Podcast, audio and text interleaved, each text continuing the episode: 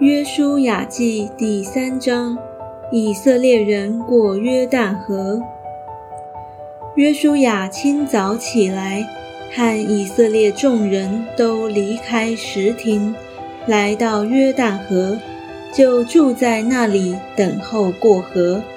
过了三天，官长走遍营中，吩咐百姓说：“你们看见耶和华你们神的约柜。”又见祭司立位人抬着，就要离开所住的地方，跟着约柜去。只是你们和约柜相离，要量两千轴，不可与约柜相近，使你们知道所当走的路，因为这条路你们向来没有走过。约书亚吩咐百姓说：“你们要自洁。”因为明天耶和华必在你们中间行其事。约书亚又吩咐祭司说：“你们抬起约柜，在百姓前头过去。”于是他们抬起约柜，在百姓前头走。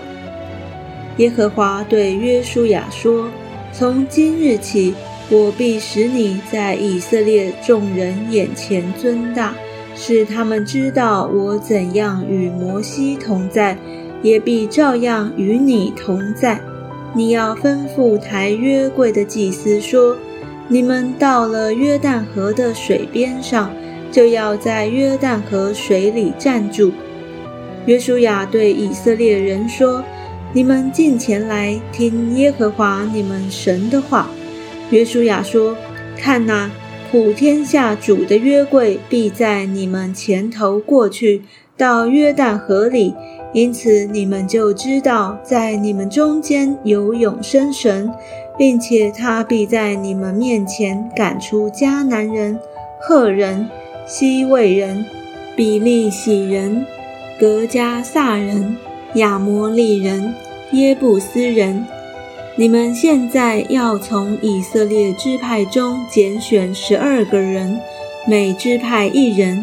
等到台普天下主耶和华约柜的祭司把脚站在约旦河水里，约旦河的水就是从上往下流的水，必然断绝，立起成垒。百姓离开帐篷要过约旦河的时候。抬约柜的祭司乃在百姓的前头。他们到了约旦河，脚一入水，原来约旦河在收割的日子涨过两岸，那从上往下流的水，便在极远之地萨拉旦旁的亚当城那里停住，立起城垒。那往亚拉巴的海，就是沿海。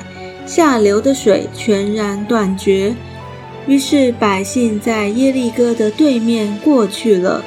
抬耶和华约柜的祭司在约旦河中的干地上站定，以色列众人都从干地上过去，直到国民尽都过了约旦河。